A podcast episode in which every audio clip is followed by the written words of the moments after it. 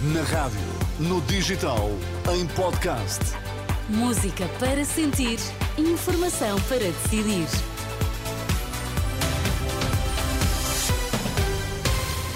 Agora temos as notícias. Maria João Costa. Paris, homem com arma branca fere pelo menos três pessoas num ataque esta manhã na Gare de Lyon. Privatização da TAP voltou à estaca zero, diz Fernando Medina no programa Dúvidas Públicas da Renascença.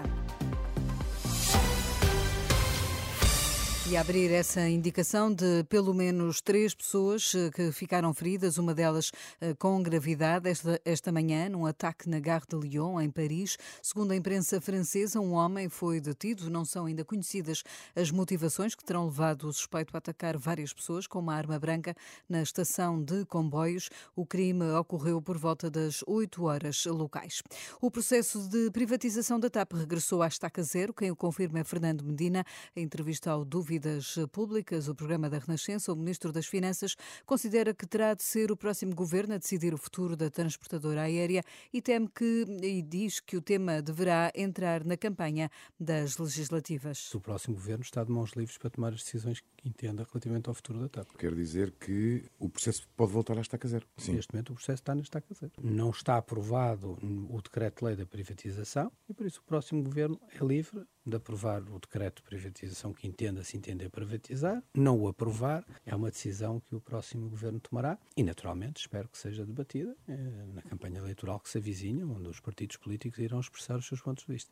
Fernando Medina, que defende que a privatização da TAP deve ser independente da decisão do futuro aeroporto.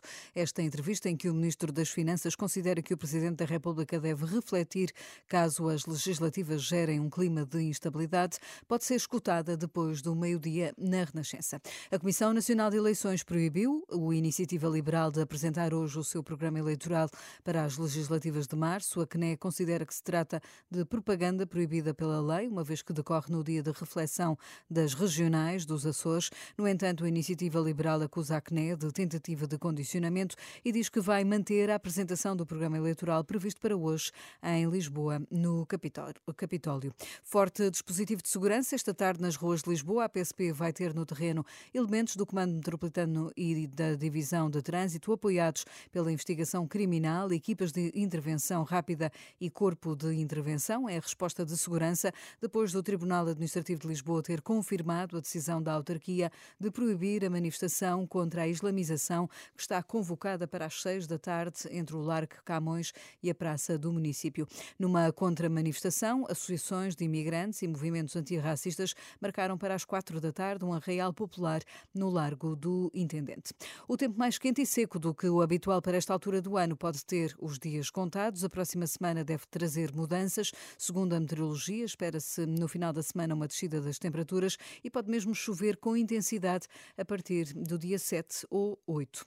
Deverá voltar esta manhã ao tribunal o líder da claque dos Super Dragões, Fernando Madureira, é um dos principais arguídos da Operação Pretoriano. Esteve ontem no Tribunal de Instrução Criminal do Porto, mas não prestou declarações ao juiz. Será apenas ouvido hoje. Dos interrogatórios da noite, que terminou com a audição de Fernando Saúl, o funcionário do Porto e oficial de ligação aos adeptos do clube, a advogada deste, que é um dos 12 detidos, descartou que o seu cliente tenha praticado quaisquer crimes ao longo da última Assembleia Geral Extraordinária do clube. Questionada pelos jornalistas sobre a possibilidade de Fernando Saúl ficar sujeito à prisão preventiva, a advogada Cristiana Carvalho considerou ser desproporcionada a aplicação desta medida.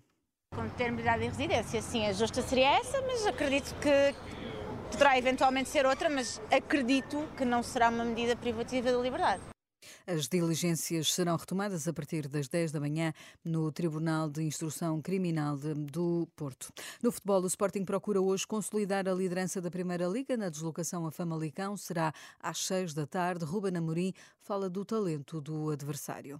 Uma equipa que tem, nós sabemos que tem sempre talento e, portanto, nestes jogos, hum, sem grande responsabilidade, eles, eles têm uma capacidade de, de ter bola, de criar perigo um, a, qualquer, a qualquer equipa. Sabemos também que é um jogo uh, num campo diferente e, portanto, o nosso trabalho foi dizer aos jogadores, e eles têm plena noção disso, que tudo o que se passou no último jogo vai ser completamente diferente e já não vai ter interferência neste jogo. e o nosso objetivo é ganhar uh, o jogo, manter a liderança, que seja por meio a zero. Já João Pedro Sousa, do Famalicão, diz que o jogo é um grande desafio. Não é redutor dizer que, que o jogo vai ser extremamente difícil para nós. Vamos jogar contra, na minha opinião, contra a melhor equipa da nossa liga até ao momento. A melhor equipa a atacar e até a melhor equipa a defender. Portanto, o desafio e a tarefa é enorme. Temos que ser o melhor Famalicão para ter sucesso no jogo. À noite, às oito e meia, o Futebol Clube do Porto vai receber o Rio Ave. Isto são jogos, claro, que pode acompanhar aqui na Renascença. Fique na nossa companhia. Bom dia.